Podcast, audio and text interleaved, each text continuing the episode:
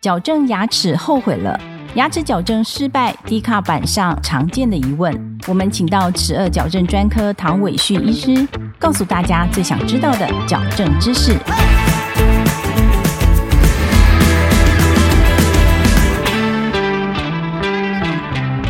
请问唐医师，关于牙齿矫正失败，病患应该注意什么呢？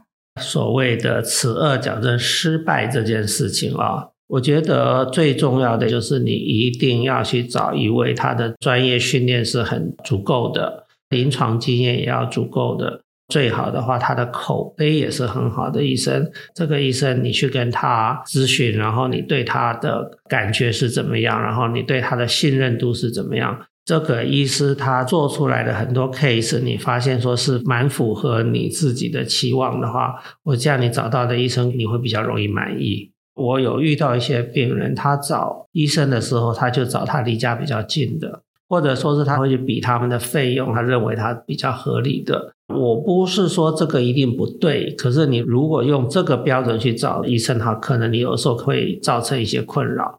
矫正失败的原因有哪些？又该如何避免呢？失败这件事情，我们在临床上面看到病人不满意的原因，譬如说本来是个龅牙，然后呢医生也给他拔了牙了，可是为什么矫正完成之后他还是龅牙？那这个就是医生的掌控能力的问题。还有另外一种情形是刚好是反过来的。他本来是有点龅牙，他也拔了牙，可是矫正完了之后，嘴唇是内缩的，反而是扁进去的，不好看。他说不定是不需要拔牙的，可能医生做的是不太恰当的判断。找医生要谨慎，然后医生给你的治疗计划，你也要去了解一下这个治疗计划合不合理。这样子的话，我想会造成失败的几率应该是很低的。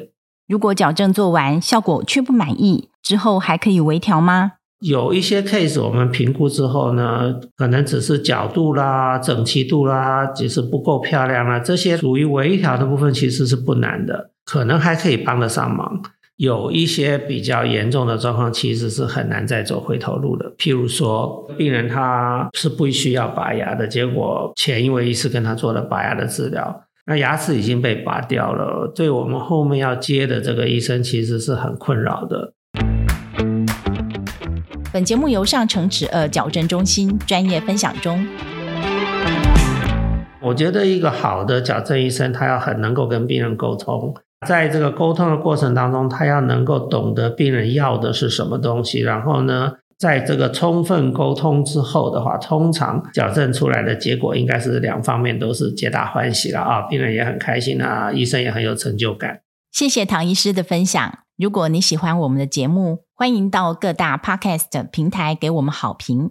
十二矫正大师讲堂，我们下一集见，拜拜。